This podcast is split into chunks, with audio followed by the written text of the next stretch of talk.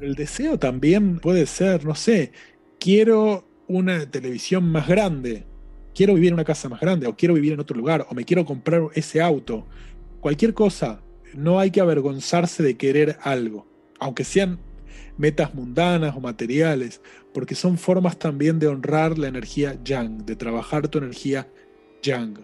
Porque la energía femenina, como es fluir, aceptar las cosas tal cual son, nos puede llevar también a un estado de mediocridad y de decadencia. Si está en exceso, si no está equilibrada con una energía masculina, entonces nos podemos volver seres demasiado conformistas, que bueno, y como acepto mi vida así. Por el contrario, hay gente que es excesivamente yang y que yo le estaría ahora dando el consejo totalmente opuesto, le estaría diciendo que cultive energía femenina y que sea un poco conformista, porque el exceso de ambición también es perjudicial.